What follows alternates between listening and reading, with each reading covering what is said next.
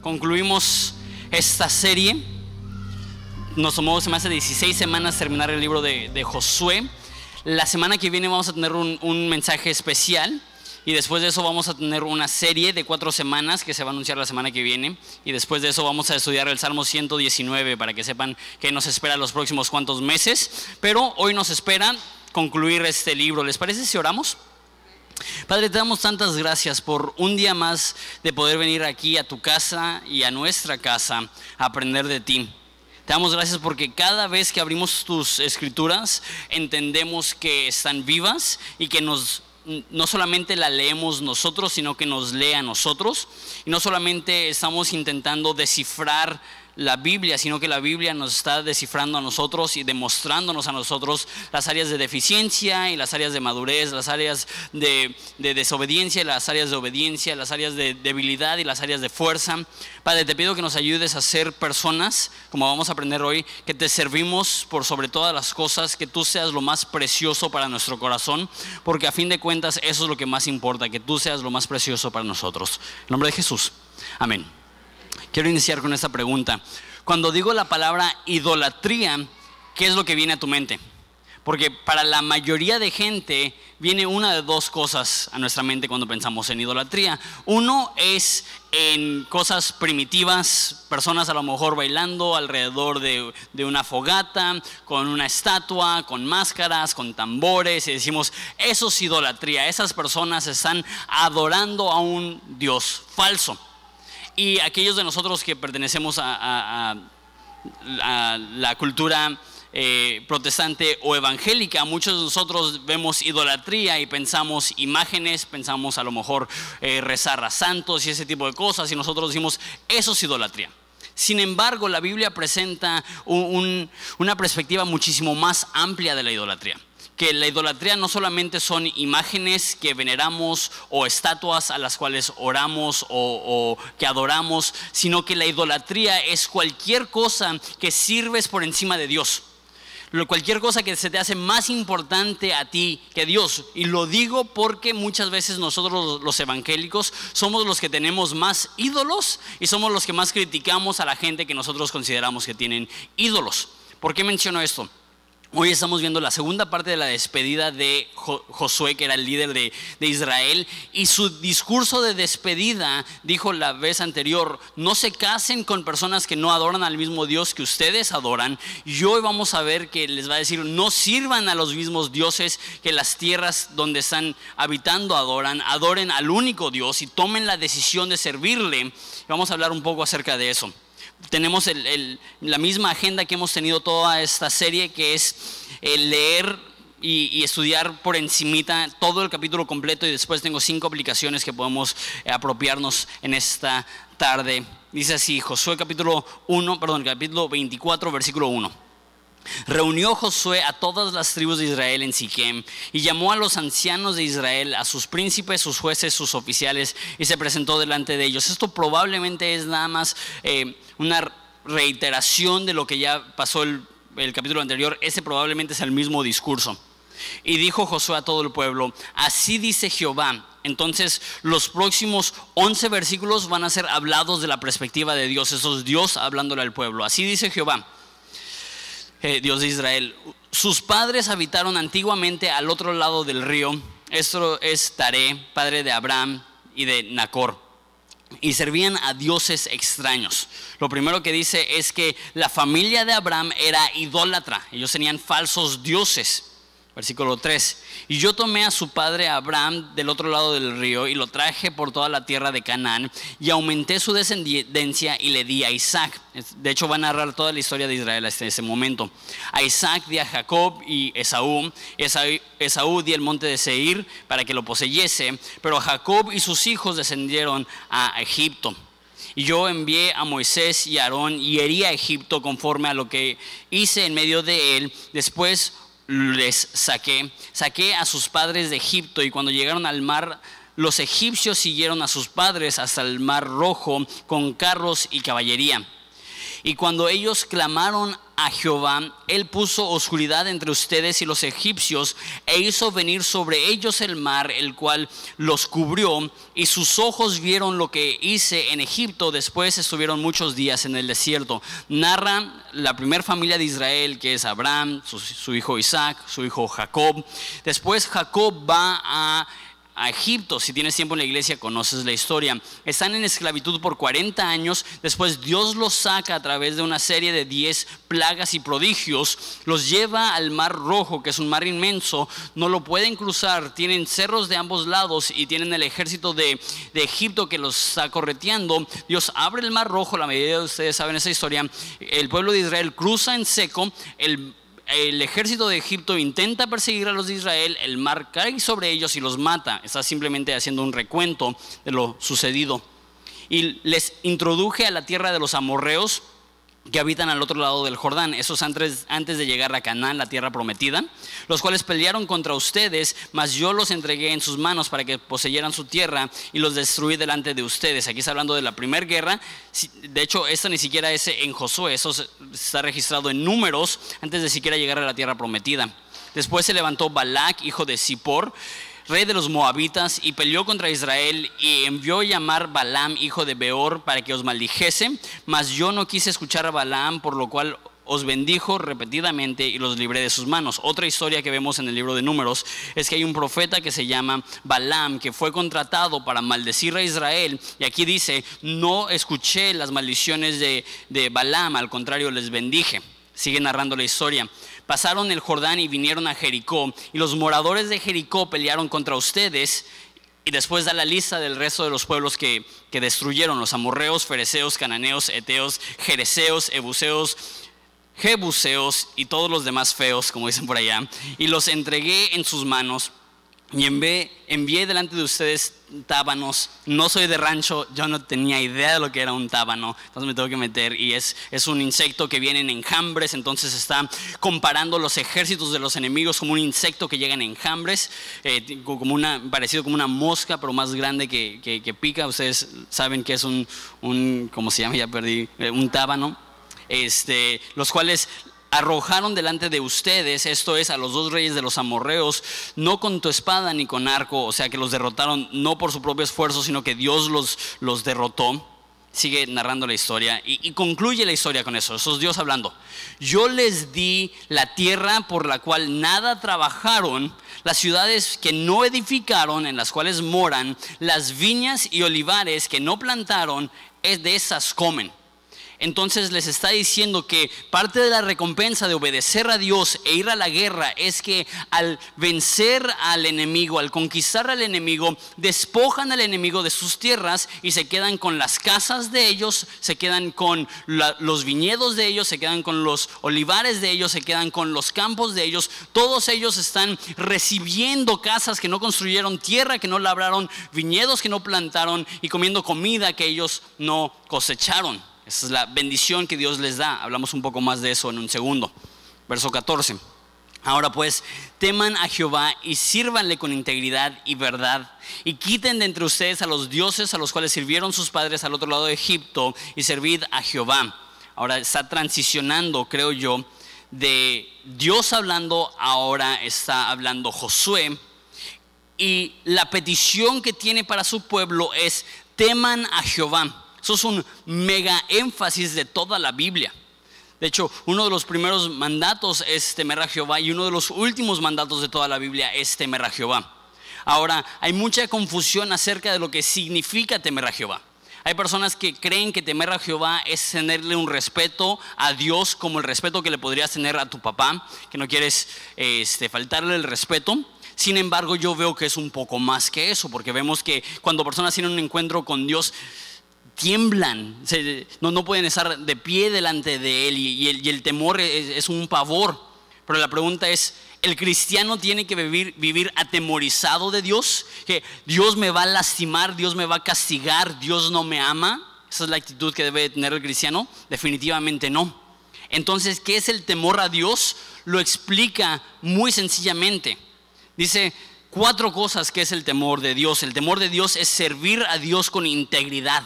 Integridad significa completo. que le sirvas con toda la vida. No ser de doble ánimo, no es que le sirves los domingos y el resto de la semana vives como te pega la gana. No, eso no es íntegro, eso es, eso es, eso es hipócrita. Lo íntegro es servirle en todos los aspectos y todos los elementos de nuestras vidas.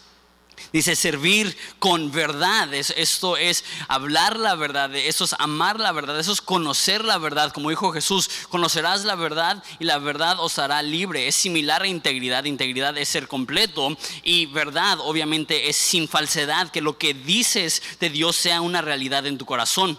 Y una vez más, el énfasis que veo en ese pasaje no solamente dice que le sirvan con integridad en verso 14 y servirle en verdad, sino que dice que quiten entre ustedes a los dioses a los cuales sirvieron sus padres. Entonces, el temor a Dios es destruir a nuestros ídolos. El temor a Dios es amar a Dios por sobre todo. Voy a hablar más de eso al final. Y por último dice servir a Dios, que todo lo que haces lo haces para agradar y servir y obedecer a Dios. Continuamos, verso 15.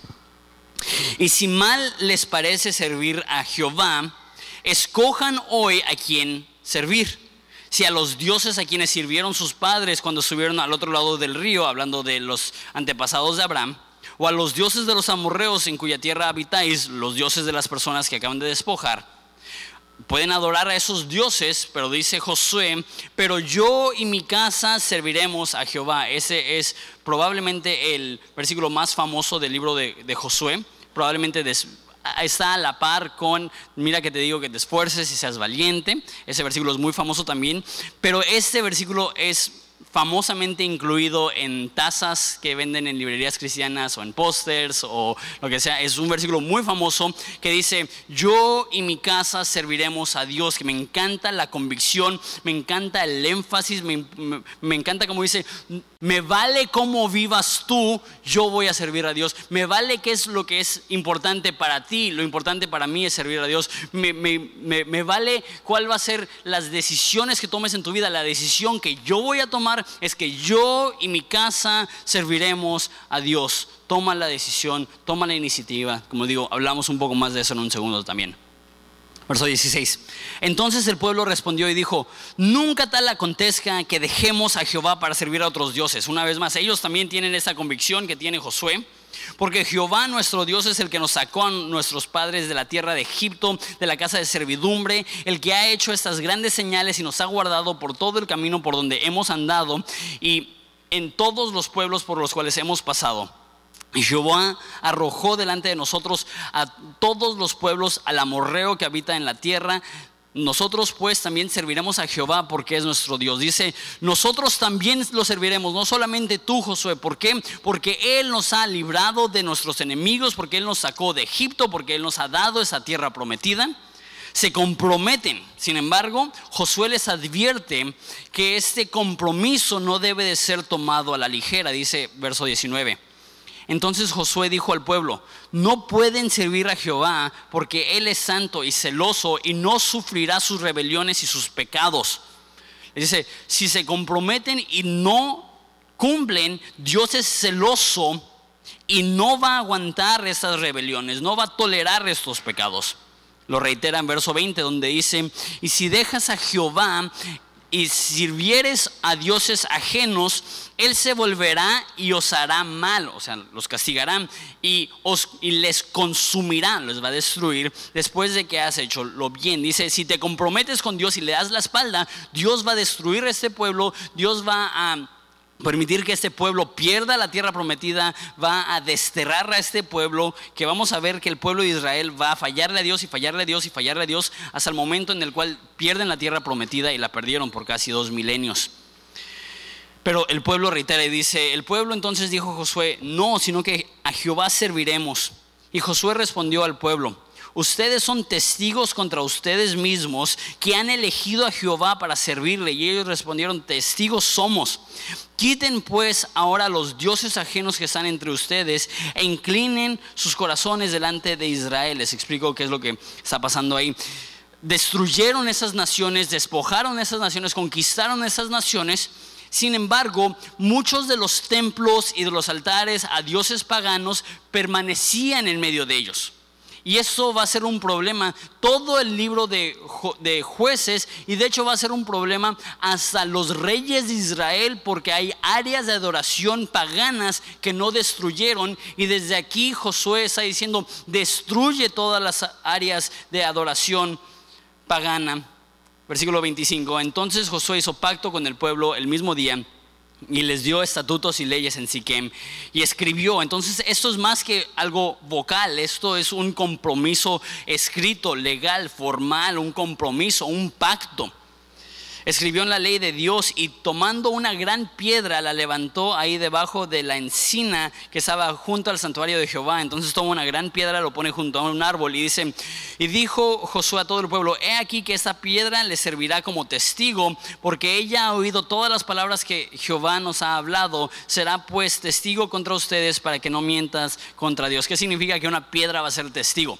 No está diciendo que la piedra va a hablar, no está diciendo, lo único que está diciendo es, es, como un símbolo. Cuando te casas, le das un símbolo a alguien y dice, ese, ese, es el símbolo de nuestro pacto marital. Y lo que hace Josué es que toma una piedra y dice, ese es el símbolo de la promesa que has hecho. Cada vez que vengas al templo verás la, la piedra esta y recordarás, yo me he comprometido con Dios para adorar. Ahí termina. Ese, ese es el fin de su discurso. Eso es lo último que tenemos registrado del gran líder Josué. Vemos unos cuantos datos acerca de su muerte y vemos cinco puntos de aplicación. Verso 28. Y envió Josué al pueblo cada uno a su, a su posesión. Después de estas cosas murió Josué, hijo de Nun, siervo de Jehová, siendo de 110 años, bastante grande. Y, sepultaron y los sepultaron en su en Timnat Seram, que está en el monte de Efraín, al norte del monte de Gaz. Y sirvió Israel a Jehová todo el tiempo de Josué y todo el tiempo de los, ancianos que sobrevivieron a Josué, que sabían todas las obras que Jehová había hecho por Israel. Entonces fueron fieles a su promesa una generación. En cuanto empezó a, morir todo el liderazgo que estaba de ancianos durante el tiempo de, Josué, empezaron a rebelarse en contra de Dios. Y de hecho Josué es un libro histórico que este, si ves el próximo libro, es Jueces, que continúa con la misma historia. Josué es la historia de un pueblo victorioso que obedeció a Dios y Jueces es una historia del mismo pueblo que por 400 años son desobedientes y entran en un ciclo de comprometerse con Dios y fallarle, comprometerse con Dios y fallarle, comprometerse con Dios y fallarle. Aquí empieza, cuando muere Josué y mueren los ancianos que estaban con él, el pueblo de Dios se empieza a rebelar. Un dato curioso que nos da también es que enterraron en Siquem los huesos de José. ¿Quién es José? Ahorita lo explico. Que los hijos de Israel la habían traído de Egipto. Entonces es José de Egipto. En parte del campo que Jacob compró de los hijos de Amor, padre de Siquem, por 100 piezas de dinero y fue posesión de los hijos de José. También murió Eleazar, hijo de Aarón, y lo enterraron en el collado de Finés, su hijo, y le fue dado que le fue dado en el monte de Efraín. Entonces, eso es un dato muy curioso, hasta raro. Dice que sepultan entonces a José, ¿dónde dice? Este, en, el campo que Jacob compró. Jacob es el padre de José. ¿Cuándo murió José? ¿Cuánto tiempo tienen cargando los huesos de José? José llegó a Egipto 450 años antes de que se escribe esto. Y por 400 años preservaron sus huesos. A lo mejor por estar en Egipto lo hicieron momia, quién sabe, no sabemos. Pero por 450 años preservan sus huesos, cruzan el desierto, están vagando en el desierto por 40 años con los huesos del tatarabuelo José llegan a Israel, bueno, a Canaán, conocido como la tierra prometida, y entierran los huesos de José en la tierra prometida. ¿Por qué? Pobrecito, que en paz descanse, no dejen sus huesos en paz. Esta fue la última petición de José. José dijo, no quiero que me entierren aquí, quiero que me entierren en Israel. ¿Por qué? A lo mejor pensamos que es, ah, es que no quería eh, que, sus, que, que su cuerpo permaneciera en un pueblo donde no iba a estar el Israel, pero es más que eso. Los israelitas creían lo que nosotros creemos, en, que es la resurrección entre los muertos. Y Josué en la resurrección entre los muertos, que es cuando regresa Jesús, no quería resucitar en Egipto. No quería resucitar y ver las pirámides. No quería resucitar y ver las obras que su pueblo hizo estando en esclavitud. Quería resucitar junto a su padre, junto a su familia. Nada más se me hace un dato curioso porque es algo que nosotros como cristianos creemos, que aquí hay confirmación bíblica, que los personajes bíblicos creían en la resurrección entre los muertos, que un día tú y yo, quién sabe cómo, resucitaremos cuando Jesús regrese. Y se tomaron la tarea de 450 años cargar estos huesos para poder asegurarse de que José pudiera resucitar donde él un día quería resucitar. Pero bueno, tengo cinco puntos. ¿Listos? El primer punto es que la fidelidad de Dios no inicia contigo. La fidelidad de Dios no inicia contigo. Y lo que quiero decir con eso es que tenemos a veces una idea muy humana de Dios, que creemos que Él reacciona a todo lo que nosotros hacemos. Y si nos portamos bien, Él es bueno. Y si nos portamos mal, Él es malo. Que si le obedecemos, nos premia. Y si desobedecemos, nos castiga que todo está pasando en el momento, como si Dios estuviera observando nuestras vidas en el momento, diciendo, por favor, pórtate bien, pórtate bien, pórtate bien, chin, se portó mal, ¿no? O que Él está diciendo, obedéceme, obedéceme, qué bueno que me obedeció, vamos a celebrarlo. Ese no, esa no es la actitud de Dios. Dios existe fuera del tiempo. Dios, Dios es eterno. Y Él hace promesas que Él cumple. Y por eso narra la historia desde 400 años antes. Dios le está recordando al pueblo la razón que ustedes están en casas de lujo que ustedes no construyeron, comiendo uvas de viñedos que ustedes no plantaron, viviendo con campos que ustedes no prepararon, es porque yo le hice esta promesa a Abraham hace 400, hace casi 500 años. La fidelidad de Dios no es fluctuante, no cambia de un, no cambia de un segundo a otro, no empieza contigo. La, la, fidelidad de Dios es algo que ya ha estado corriendo y andando por milenios. Y nosotros podemos caminar y andar y recibir esa bendición y recibir esas promesas y tener fe que Dios sabe lo que está haciendo. Porque a veces en el momento es difícil para nosotros. Lo pienso de los israelitas que estuvieron en Egipto por 400 años. ¿Crees que ellos disfrutaron ser esclavos? Y ellos pudieron haber dicho, Dios no es fiel. ¿Por qué no es fiel? Por, pues mira, soy esclavo. Pero lo que no sabían es que el plan de Dios no era a tres años o cinco años o 30 años o 100 años, sino que el plan de Dios era a 400 años sacarlos del pueblo de Egipto, llevarlos a la tierra prometida y darles estas cosas. La fidelidad de Dios no es algo que empieza en el momento. ¿Y qué tiene que ver eso contigo? Yo creo que es hiper importante leer las historias bíblicas porque nos demuestran que el mismo Dios que servía a Josué es el mismo Dios que servimos nosotros. Dice el Nuevo Testamento que Jesús es el mismo ayer, hoy y por los siglos. Y que los mismos actos de fidelidad que le mostró a su pueblo hace 3.500 años es lo, es lo mismo que quiere mostrarte a ti que, a veces dudamos del amor de Dios para nosotros, que a veces dudamos del cariño de Dios para nosotros, a veces dudamos de la atención de Dios para nosotros y leer esas historias confirman, Dios no nos abandona, Dios no nos abandona, Dios no nos deja, Dios no nos da la espalda, Dios siempre está ahí. Punto número dos. El cristianismo es beneficiar de lo que otros han hecho. Hace mucho hincapié en eso. Ustedes están quedándose en una tierra que ustedes no labraron en casas que ustedes no construyeron, comiendo comida que ustedes no plantaron. Y para el cristiano necesitamos reconocer que estamos parados sobre los hombros de personas que han hecho lo imposible para que nosotros seamos cristianos. Déjalo específicamente acerca de México. Hablando específicamente del, protestantismo en México y, y la creencia evangélica, que es a la que pertenecemos la mayoría de nosotros. En México hace 45 años había menos de un por ciento cristiano evangélico, cristiano protestante. El 99% de México era católico hace, hace 45 años. Personas mayores aquí de 50, 60, 70 años te dirán que hace 50 años era casi imposible conocer a un cristiano. La mayoría de ustedes probablemente que tienen esa edad ni siquiera conocían a un cristiano en ese entonces porque era tan poco común. ¿Por qué? Porque la estructura religiosa que había en ese momento y anteriormente, que fue cambiando los años 70, decía que cualquier persona que recibiera a un misionero o que recibiera a un protestante o que recibiera a un evangélico, siendo él católico, perdería la salvación. Entonces había una resistencia tremenda en contra de misioneros y resistencia tremenda en contra de personas que venían a predicar el Evangelio. Un ejemplo de esto es un hombre llamado Eglon Harris que se vino hace un siglo de, Inglaterra a ser un misionero aquí. Llegó, nadie le quería hablar, tuvo que dormir en un parque con su hija de dos años por llevar ese estilo de vida. Fallece su esposa y no permiten que la esposa sea enterrada en el, en el panteón de la ciudad por no ser católicos.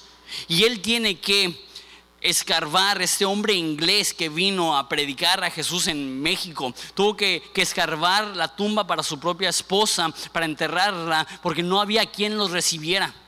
Era tan difícil, eso fue en Puebla, que decidió irse e, e, y trabajar en el ferrocarril que va de, de Veracruz a la Ciudad de México. Y en cada pueblito fue y empezó iglesias. Y puedes ir hasta la fecha a todos los pueblos que estaban en las vías del ferrocarril y ves iglesias de 15, 20, 30 personas que empezó el señor Reglón Harris. ¿Por qué? Porque él creía tanto en el Evangelio y amaba tanto a nuestro pueblo que él estaba dispuesto a ser un desconocido que sufriría toda su vida enterrando a su mujer, ni siquiera en un panteón, por amor a nosotros. Pienso en personas como mi papá, como Jaime Food, que es pastor de, Semilla Cuernavaca, que son contemporáneos misioneros de Estados Unidos. Y cuando ellos llegaron, ya había una apertura al Evangelio, sin embargo, fue mucho trabajo y poco el, el resultado que vieron. Y ahora tú y yo vivimos en una cultura que es súper abierta al cristianismo. Una cultura que, que se ha expandido tanto tanto ahora que el problema es que gente que no es cristiana se llama cristiano. Tanto que el problema ahora es que nos peleamos con los cristianos. Cosa que hace 50 años no se peleaban los cristianos entre sí. ¿Por qué? Porque ni se conocían. Eran tan escasos que cuando conocías a un cristiano no decías, ¿y qué denominación eres? Ah, eres pente. Ah, eres bautista. Ah, eres presbiteriano. Ah, eres calvary. Ya escuché de ellos. Están loquísimos. No, eres cristiano, no inventes. Esa era la actitud que había. Y a lo que llego es, nosotros ahorita, con todo ese fruto, con todo lo que tenemos, estamos viendo el crecimiento del fruto dado por Dios que ha sido regada por lágrimas de santos a través de cientos de años en nuestro país.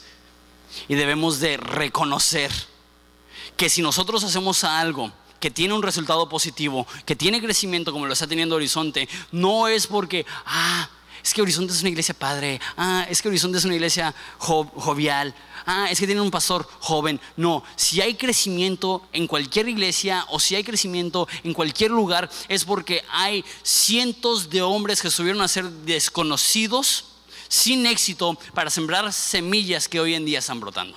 Es el primer punto. Segundo punto, el cristianismo es beneficiar de, los que, de lo que otro ha hecho, específicamente Jesús. Que el cristianismo es recibir beneficios por lo que Jesús hizo. No sé si, si entiendes, espero que sí, que la razón que Dios nos trata bien a nosotros es a favor de lo que Jesús hizo por nosotros que nosotros no tenemos nada bueno que ofrecerle a Dios y no hay ninguna razón por la cual Dios se vería obligado a tratarnos bien. Sin embargo, los que somos cristianos somos sustituidos y Dios trata a Jesús de la forma mala que nosotros merecíamos para que nosotros podamos ser tratados de la forma positiva que Jesús merece ser tratado la, forma que lo dijo un teólogo del siglo pasado, Dietrich Bonhoeffer, es que el Evangelio es que Jesús vivió la vida perfecta que nosotros no vivimos, murió la muerte que nosotros merecíamos morir y nos dio el regalo que de ninguna otra forma podemos alcanzar. Dios vivió perfecto, murió siendo inocente, nosotros vivimos mal y vivimos con la inocencia y el regalo del perdón que Dios nos da, no porque nosotros nos los ganemos, somos cristianos porque Jesús hizo todo el trabajo de darnos salvación. Y eso, es, eso se conoce como gracia. Y gracia es un insulto a nuestra capacidad, gracia es un insulto a nuestra competencia, gracia es un insulto a nuestra habilidad, porque cuando decimos es por gracia, lo que estamos diciendo es que no podemos solos, no podemos por nuestro esfuerzo, no podemos por nuestra capacidad. Y no solamente eso, no solamente la salvación es un regalo que Dios hizo y nosotros recibimos, pero me hizo pensar mucho en la tierra prometida, me hizo pensar mucho en la, la salvación y el cielo. Que Jesús dice, voy a prepararles lugar Dice, en la casa de mi padre muchas moradas hay, algunas traducciones dicen mansiones. Que en el cielo Dios nos está preparando una morada, una casa, una mansión de lujo para poder pasar la eternidad con Él. ¿Y sabes que la estás construyendo tú? No, Él la está construyendo. Entonces pasaremos la eternidad en un hogar que nosotros no construimos, comiendo comida que nosotros no preparamos. Dice en, Jeremías que en ese día Él, hablando de Dios, prepara para nosotros manjares con vino añejo, manjares de carne con vino añejo. Entonces lo que dice Jeremías es que Dios va a ser nuestro chef. Sé que hay muchos buenos chefs en Ensenada. Sé que en Ensenada se come como un rey. Sé que, de hecho, no sé si saben, pero National Geographic nombró a Ensenada una de las 10 mejores ciudades del mundo para comer y nosotros comiendo huevo, así. Pero en Ensenada se come como en ningún otro lugar del país. Ahora imagínate que Dios sea nuestro chef. Ahora imagínate que Dios te prepare la carne asada. Y, y yo no tomo vino, pero para los que de Ensenada saben disfrutar un buen vino, imagínate tomar vino del viñedo de Dios. Y hay personas que dicen, no, pues en el cielo no puede haber carne, porque no puede haber muerte. Y yo digo, pues Dios, Dios no sé cómo, pero Dios lo va a hacer. Y gracias a Dios porque yo soy hiper carnívoro, lo que le sigue.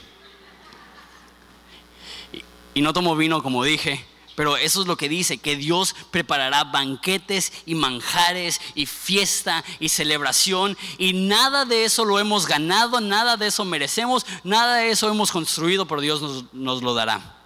Punto número tres el hombre debe de tomar la iniciativa en las cosas espirituales. Esto lo estoy diciendo específicamente por lo que dice Josué. Yo y mi casa serviremos a Jehová. No tal orden. No es mi casa y yo. No es mi vieja y yo. No es mis hijos y yo. Es yo y mi casa. Yo y mi familia. Yo y mi hogar. Porque ¿qué es lo que pasa? Tristemente, la mayoría de hombres cristianos van a la iglesia porque su esposa les pide que vaya. No todos, pero la mayoría de hombres van a la iglesia no porque quieren, sino por hacerle un favor a su mujer o en el peor de los casos, para no pelearse con su mujer. Voy a la iglesia, pero ya cállate, ¿no? Voy a la iglesia, pero ya déjame en paz. ¿Cuántos han tenido esa conversación? No es cierto, no levanten la mano. Porque yo la he tenido y soy el pastor. No, no es cierto. La mayoría de hombres van a la iglesia no por un sentido de responsabilidad de guiar a su familia en las cosas de Dios, pero simplemente cumplirle un deseo a su esposa. Debería de ser absolutamente lo contrario. El hombre debería ser el que toma la iniciativa en las cosas de Dios el que le dice a su familia, vamos a ir a esa iglesia, vamos a, el hombre va a ser el que va a escoger la iglesia, el hombre va a ser el que va a decir, ¿saben qué? Yo y mi casa serviremos a Dios. Eso significa si tienes niños adolescentes que no quieren ir a la iglesia, no le dices, va, mijito, haz lo que quieras. Dices, yo y mi casa serviremos a Dios. Ya que llega una edad donde son adultos, van a tener que tomar su propia decisión. Pero siempre y cuando estén en tu casa, yo y mi casa serviremos a Dios. Necesitamos hombres que desarrollen su dignidad, no solamente por su trabajo, no solamente por su nivel de ingresos, no solamente por su carro o su casa, que desarrollen su valor como hombres del hecho que ellos están dispuestos a guiar a su familia en el ámbito espiritual. Y a lo mejor no es popular. A lo mejor el ser fiel en la iglesia va a producir crítica de los que trabajan contigo. A lo mejor el ser fiel en, la iglesia y en las cosas de Dios va a hacer que las demás personas se vean y digan, Qué debilucho, como dice un amigo que cuando se convirtió, la primera pregunta que le hicieron en el trabajo, ¿y cuándo te compras un bandero? suele suceder que las personas se van a criticar y las personas se van a ver mal, pero ¿sabes qué? Ustedes, para citar a Josué, ustedes sirvan a quien quieran servir, yo y mi casa serviremos a Dios. No hay nada que hace que un hombre sea más digno que el guiar a su familia en las cosas de Dios. Y todas las señoras, amén, ¿no? Todos los hombres, sí, me tengo que poner las pilas. Pero piénsalo de esta forma, y sé que a lo mejor es una forma fuerte de verlo, pero ese hombre tiene 110 años y está muriendo, y su enfoque es, mi yo y mi casa serviremos a Dios. Y te digo, a lo mejor es fuerte pensarlo de esta forma, pero quiero que pienses del día que morirás. Quiero que pienses del día que te despedirás de tu familia. ¿Qué estarás pensando en ese momento? Ay, ¿por qué no trabajé más? ¿En eso pensarás? Ay, hubiera estado padre haber tenido una casa más bonita, un carro más lujoso, haber ganado más dinero. ¿Eso es lo que vas a pensar? No, vas a, vas a morir apenado si no guiaste a tu familia en las cosas de Dios y vas a morir orgulloso si fuiste el hombre del lugar y guiaste a tu familia en las cosas de Dios. Es la oportunidad de morir satisfecho sabiendo que cumpliste con la tarea que Dios te ha dado y, vas a poder rendir cuentas de Dios. Me dice una familia, las guié en tu camino. No, me dice una familia, pero Dios trabajé mucho. Ya sé que me hizo una familia, pero es que estaba muy ocupado pero poder llegar ante el trono celestial y decir, Dios, cumplí con la tarea que tú me diste de criar esa familia hermosa, de, amar a mi esposa, de amar a mis hijos, pero no solamente un amor material o un amor emocional, sino un amor espiritual que dice, déjate ayudo, déjate guío, déjate de, apoyo en estas cosas. No solamente déjate apoyo, eso es algo que vamos a hacer como una familia, eso es algo que yo voy a hacer y vamos a hacerlo todos juntos. El hombre no solamente debe ser el proveedor, eso es increíblemente importante. No solamente debe ser el, que protege, el protector, eso también es súper importante. Y yo creo que en México la masculinidad se define por eso. Puedo proveer y puedo proteger. Pero ¿sabes qué? En el cristianismo no es suficiente proveer y proteger, también tenemos que pastorear. Tenemos que ser el pastor de nuestro hogar que toma, que, que toma la responsabilidad por guiar a su familia en las cosas de Dios. Yo tengo a tu familia aquí hora y media para hablarles de Jesús lo más que puedan. Tú lo tendrás el resto de la semana y no hay sustituto para un padre en casa que ama a Jesús y que le habla de Jesús a su esposa y a sus hijos. Eso es punto número tres. El hombre debe tomar iniciativa de las cosas espirituales. Me hace pensar eh, esta frase, este, que sirvan a que quieran servir. Yo en mi casa serviremos al Señor. Me hace pensar en ese corito que dice, si nadie viene, yo seguiré. Él dice, no me importa qué digan los demás, no importa qué hagan los demás, yo y mi casa serviremos a Dios. Punto número cuatro. Prometemos más de lo que podemos cumplir. Esa es la historia trágica del pueblo de Israel. Ellos dicen, nosotros serviremos a Dios y solamente serviremos a Dios y no vamos a adorar a falsos dioses. Das vuelta a la hoja. Y y todo el libro de Josué habla de la rebelión del pueblo de Dios hacia Israel. Les tomó años olvidar su, promesa. No, no, estamos hablando de que por generaciones y generaciones fueron fieles. No. A los cuantos años de decir, yo solamente voy a servir a Dios, empiezan, empiezan a edificar altares a dioses falsos. Y eso me demuestra lo terriblemente fluctuantes que somos como seres humanos. Que le prometemos tanto a Dios que nos equivocamos y le gritamos a nuestra familia y decimos, Dios, jamás lo vuelvo a hacer. Y al otro día, Dios, esa vez te lo prometo así, en serio. Dios, jamás vuelvo a ver pornografía. Y a las horas, otra vez, Dios, ya sé que volví a fallar, pero te prometo que otra vez.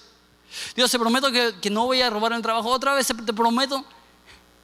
Y así nos las llevamos vez tras vez, tras vez, tras vez, prometiendo sin cumplir, prometiendo sin cumplir, prometiendo sin cumplir. Y las consecuencias por prometer y no cumplir, según ese pasaje, son terribles. Dice que, que si prometes y no cumples, dice que Él se volverá en versículo 20 y les hará mal y los consumirá. ¿Cuál es la consecuencia por romper tu promesa con Dios? según eso, que Él te va a destruir. Ahora, eso es donde es tan importante reconocer que los cristianos estamos bajo un nuevo pacto. Lo que dije al principio, que la fidelidad de Dios no se determina en el momento. Dios no te ama menos el momento que rompes tu promesa que el momento que la hiciste. Ya no operamos bajo ese pacto donde Dios dice, cumple, te bendeciré, desobedece y te destruiré. Si estamos en Cristo, la promesa que sabemos es que aun cuando nosotros somos infieles, Él permanece fiel porque Él no puede negarse a sí mismo. No significa que, ah, pues si Dios me va a perdonar, seguimos pecando, porque ahorita vamos a hablar de, la idolatría, eso es idolatría. Cuando dices, ¿sabes qué? Ya sé que Dios dice esto, pero yo prefiero hacer eso, eso es idolatría. Si Dios dice, Dios quiere que obedezca en esa área, pero prefiero obedecer esto, lo que estás haciendo es que le estás dando prioridad a otra cosa, eso es idolatría. Pero lo que necesitamos saber es que prometemos más de lo que podemos cumplir. El, el ejemplo de Israel, creo yo, no es un motivador para que le hagamos más promesas a Dios. No debemos de ver la historia de Israel y decir, ah, qué bien les fue. Yo le voy a prometer también mil cosas a Dios. Lo que dice Salomón después de una vida de muchos problemas, de muchos pecados, de, muchas promesas no cumplidas. Dice, Dios está en el cielo y nosotros estamos en la tierra, entonces que tus palabras sean pocas. No hablemos de más, no prometamos de más, no nos comprometamos de más. Pero lo hermoso que veo yo es que aunque Jesús dice, desobedece y te destruyo, vemos la historia de Israel que desobedecieron y Dios fue paciente y desobedecieron y Dios fue paciente y desobedecieron y Dios fue paciente. Y eso es lo que dice eh, eh, lo que dice Dios en Éxodo 33 donde dice su nombre. Y dice yo soy tardo para la ira que aun cuando nosotros pecamos y caemos y lo ofendemos, Dios no es un Dios de mecha corta buscando explotar en el momento, sino que Él es paciente, esperando que nos arrepintamos, esperando que le sigamos, esperando que le sirvamos, esperando que le amemos. Al ver la historia de Israel, lo que más me impresiona no son las promesas, obviamente lo que más me impresiona es la fidelidad de Dios. Y el, y el clímax de esto es en una historia eh, en, el, libro de, Oseas, espero eh, poderlo enseñar pronto, donde un hombre se casa con una prostituta porque Dios le dice que quiere sentir, quiere que este hombre sienta lo que él siente.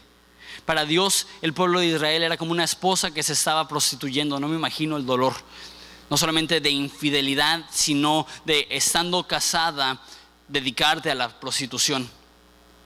Y cuando le pregunta a Dios, ¿por qué no dejas a Israel?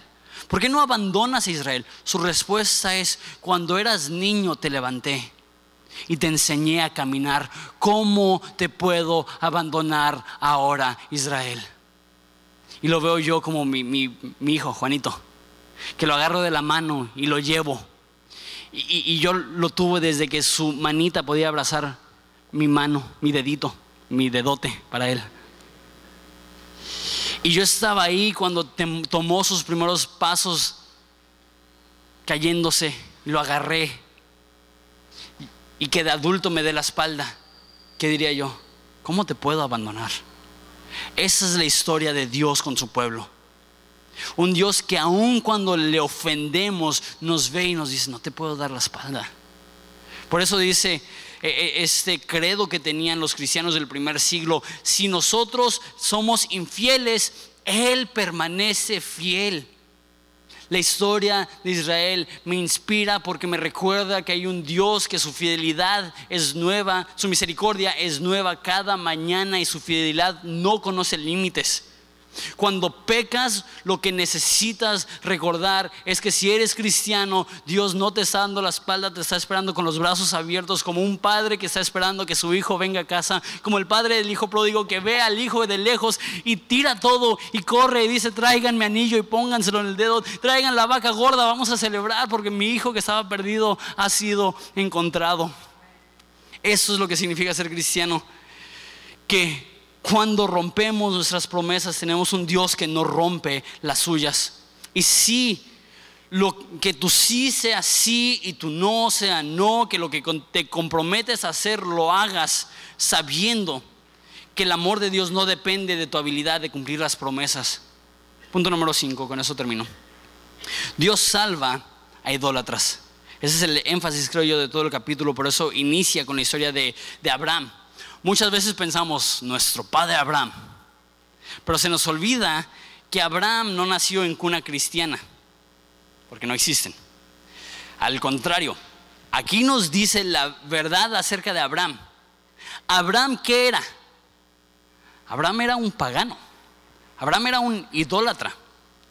Que Dios decidió mostrarse a él, salvarlo y elegirlo para a través de él hacer una nación bendita. Sin embargo, Abraham no se ganó esa elección. Abraham no se ganó esa bendición. Abraham era idólatra. ¿Y sabes qué? Con la definición que di al principio de idolatría, todos somos idólatras. Todos tenemos cosas que abarcan nuestro corazón y hacen que, que Jesús no tome el primer lugar que Jesús no sea el centro, que Jesús no sea lo más importante. Eso es idolatría. Idolatría no solamente son imágenes que se cuelgan en, un, en una iglesia o en un muro, idolatría también es la, imagen que ves en el espejo, como dice John Piper. De hecho, John Piper dice que, que la imagen más adorada es la imagen que vemos en el espejo. A lo mejor tú no adoras estatuas, pero sí adoras tu estatus. A lo mejor lo tuyo no será darle vueltas a una fogata con tambores y un rito pagano. A lo mejor lo tuyo será tener los ojos fijados a una pantalla. No sé cuál es tu ídolo. Todos tenemos ídolos. Todos tenemos que destruir esos ídolos. Además dice la Biblia que antes de ser cristianos todos éramos idólatras. Y aún ahora, como cristianos, habrán cosas que están intentando seducirnos y quitar nuestra mirada de Jesús y quitar nuestra atención de Jesús.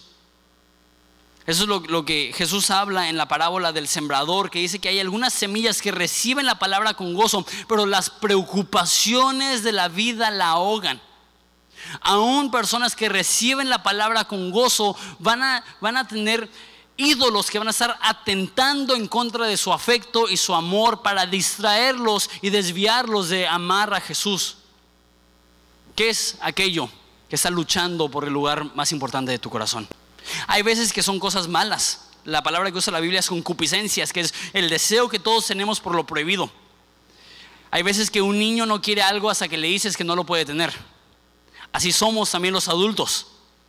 Hay, cosas que la única razón que las queremos es porque nos las prohibieron. Eso es concupiscencias, eso es el amor por lo prohibido.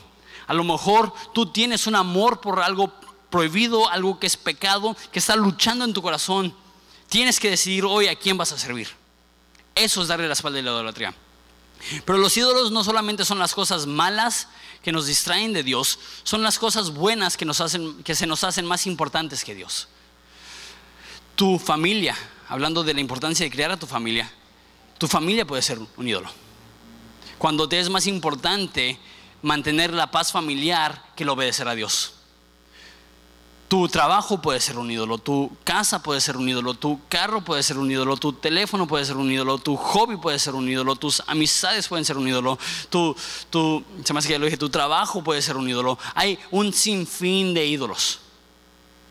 La pregunta es, ¿Estás dispuesto a adorar a Jesús por sobre todas las cosas? Piénsalo. Termino hoy con lo que empecé la semana pasada. Si te estuvieras muriendo y pudieras decirle a la gente que más amas una cosa, ¿qué les dirías? Pórtate bien, no sé. Ama a tu familia, no sé. Lo que decide decir Josué es, sirvan a Dios, no sirvan a ídolos. De hecho, es muy interesante hay otro anciano en el Nuevo Testamento, tenía 100 años, su nombre Juan del Apóstol. Él era tan débil que no se podía sentar lo suficientemente alto para que lo vieran. Entonces ponían una mesa alta enfrente del púlpito, enfrente de la, de la iglesia, y ahí sentaban a ese hombre de 100 años. Y de ahí daba sus predicaciones. Y él a los 100 años escribe un libro Primera de Juan. Hay algunas personas que creen que inclusive puede ser su último libro que escribe. Y ese libro se enfoca de pasta a pasta, ama a Dios y ama a otros. En eso eh, dice, ¿cómo puedes decir que tienes amor por Dios si no amas a tu prójimo? Y ese son el tipo, el tipo de cosas que dice vez tras vez tras vez, que andemos en amor, que andemos en luz. Y todo trata de cómo podemos amar a Dios. Y termina de una forma tan bizarra, tan, tan, parece incongruente. Habla del amor todo el libro y después termina con esta frase, hijitos míos, guárdense de los ídolos.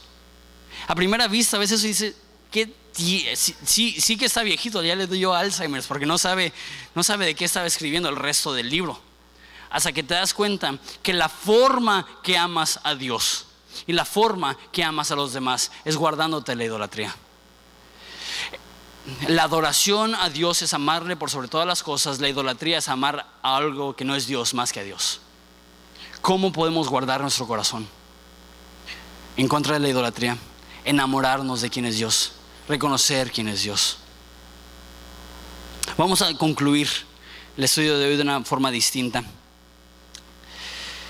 Eh, una de las cosas que nosotros como, como una iglesia, y estoy transicionando ahora ya eh, es que una de las formas que nosotros amamos a Dios y servimos a la gente es que, y eso nació en el corazón de mi papá y es algo que continúa en mi corazón y en el corazón de la iglesia, es que probablemente el área social más difícil son niños con capacidades especiales. No estoy seguro si hay ser humano en Baja California y en la mayoría de partes de México que sufren más que un, que un niño con capacidades diferentes. Entonces, lo que Dios nos ha llamado a hacer es tener una casa hogar para niños con capacidades diferentes y acabamos de recibir a nuestra octava niña. Entonces quiero presentarles a Brisa. Un aplauso para Brisa. La, casa hogar es para niños que, tienen alguna capacidad diferente. Sin embargo, nos contactó DIF y nos, dijo acerca de, este, acabo de decir su nombre y se me fue el rollo, de, de, Brisa, que es hermana de Jessica. Que, son hermanas biológicas, y dijeron, no queremos que estén separadas, pueden recibir a, Brisa en, su casa hogar, entonces le dijimos con mucho gusto. Entonces tenemos un nuevo integrante de la familia de Casa Horizonte, ¿quieres decir algo? Hola. Me llamo Brisa. Me llamo Brisa. ¿Cómo se llama tu hermana? Jessica. ¿Quieres decir algo, Jessica? Hola. Hola. Hola. ¿Cómo te llamas? Mm, Jessica Chávez Olorio. Órale. ¿Les parece si oramos por este nuevo integrante de Casa Horizonte? Y este, les preparamos un video de 7 minutos, es un poco largo, pero, pero la verdad vale mucho la pena. Y de hecho lo preparó alguien del servicio bilingüe que habla inglés, entonces el video es en inglés, pero con subtítulos, este, acerca de lo que hacemos en Casa Horizonte para que sepan. Pero vamos a orar por la pequeña Brisa y por Jessica. Vamos a orar. Jesús, te doy tantas gracias por esta, este nuevo miembro de Casa Horizonte, esa pequeña brisa que, que sé que será un, un, gozo tan especial para cada una de las personas que trabajan ahí. Padre, te pido que, que, que ella pueda sentirse realmente amada en esa familia, que ella pueda saber que hay muchas personas que la quieren muchísimo, muchas personas que la quieren ayudar, muchas personas que están haciendo todo lo posible para que su vida sea lo más bonito posible. Te doy gracias por cada una de las personas que apoyan semana tras semana a Horizonte para poder ayudar a esos niños y te doy gracias por cada persona que trae mes tras mes donaciones para ellos. te pido que les bendigas en nombre de Jesús. Amén. Dios te bendiga, Brisa. Bye, Jessica. Entonces vamos a pasar un video y ahorita continuamos.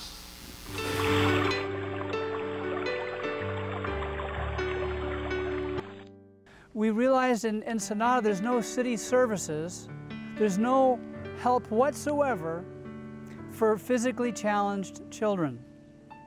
In the States, there's all kinds of uh, government facilities, but there's none here. It's all dependent on private uh, donations and private people just wanting to help these kids. So we want to do excellence for the Lord. He's given us a, an incredible Calvary Chapel Bible College here in Ensenada, but now He's also given us a beautiful facility to have a home for special needs kids.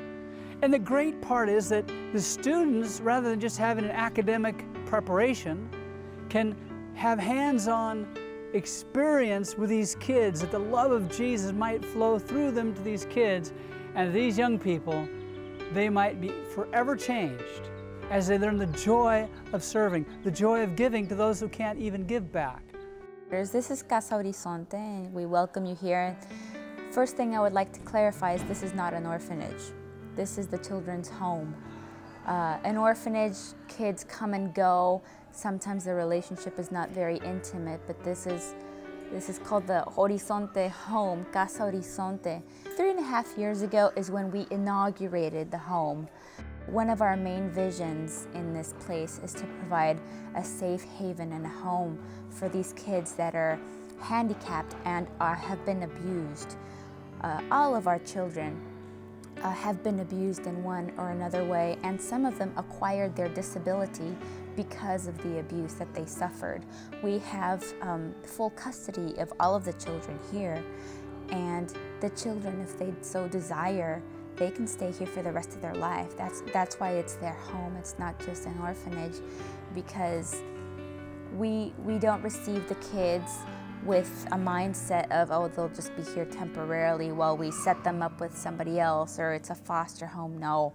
If somebody would want to adopt the children, that is a possibility. But the reason why we are relatively few is because um, we truly taken the kids as part of our family and this is now their home. Now many people ask me, uh, in what ways can they get involved or how can they help us with the kids?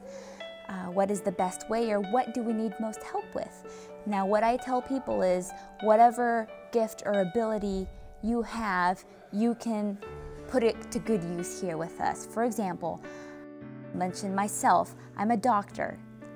And so my main contribution here, besides that these, these children are like my family, they're like my little brothers and sisters that I take care of, I also take uh, a medical responsibility of keeping an eye on the, on the children's health.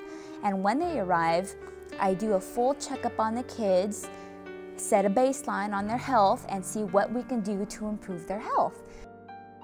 A great uh, success story with the kids that I love sharing is the story of Carlitos and his brother Juanito. Now, these little guys, when they got here with us, they could not stand, they could not walk, they would drag themselves because uh, secondary to the physical abuse they went through when they were younger, their legs were locked. So they had they didn't have the ability to extend their legs and an orthopedic surgeon came to us and said, you know what, I want to help your kids. I'm going to operate your kids. And look, this guy, he's standing now. He's learning how to walk. He's getting better. He's getting physical therapy. And that is only because somebody approached us and said, you know what, I can help you. I want to help you. I'm going to help you. And they did. We have psychologists that have come and still come and they work with the kids. They give them psychotherapy, physical therapy. They expose them to different environments to show them, you know, that they are no longer in their past lives of difficulty and abuse and pain, but they're here to get better, to learn, to grow, to develop. If you're good at construction, there's so many things pending here to fix and develop. And also we have a space for you to stay. The doors are wide open for whoever wants to come and help. Whatever gift or ability you possess, you can use it to bless the kids. So we are definitely open to anybody that wants to help. Month by month, uh, money and support has come in, but we are always open to people coming and saying, you know what, this is a way I can help. I can provide food, I can provide my time, or I can support financially in this amount this often, and that way we can set a baseline so we can pl plan ahead for the future.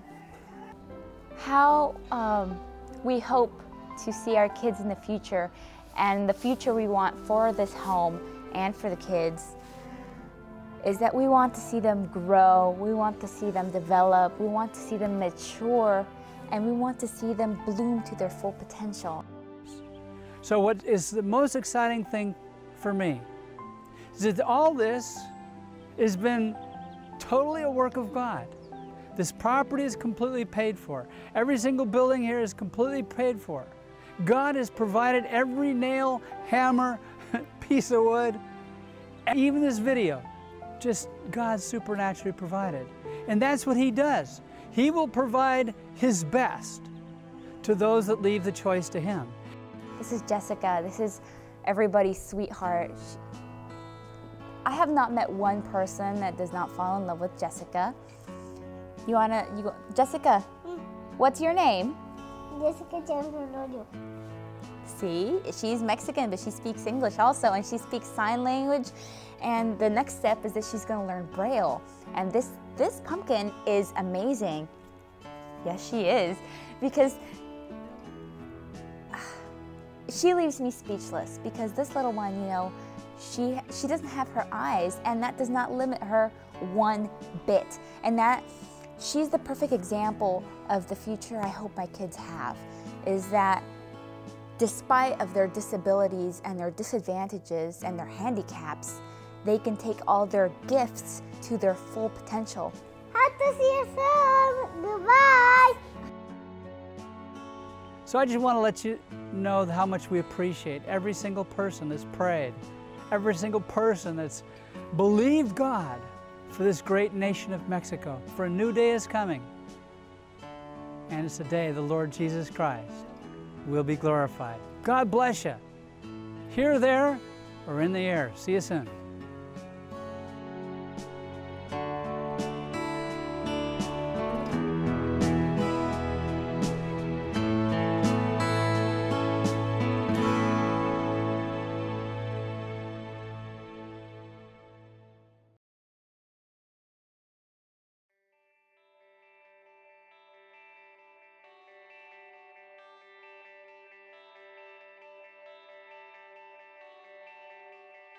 Hola, mi nombre es José Michel, soy uno de los pastores aquí en Horizonte Ensenada, encargado del Ministerio de Producción.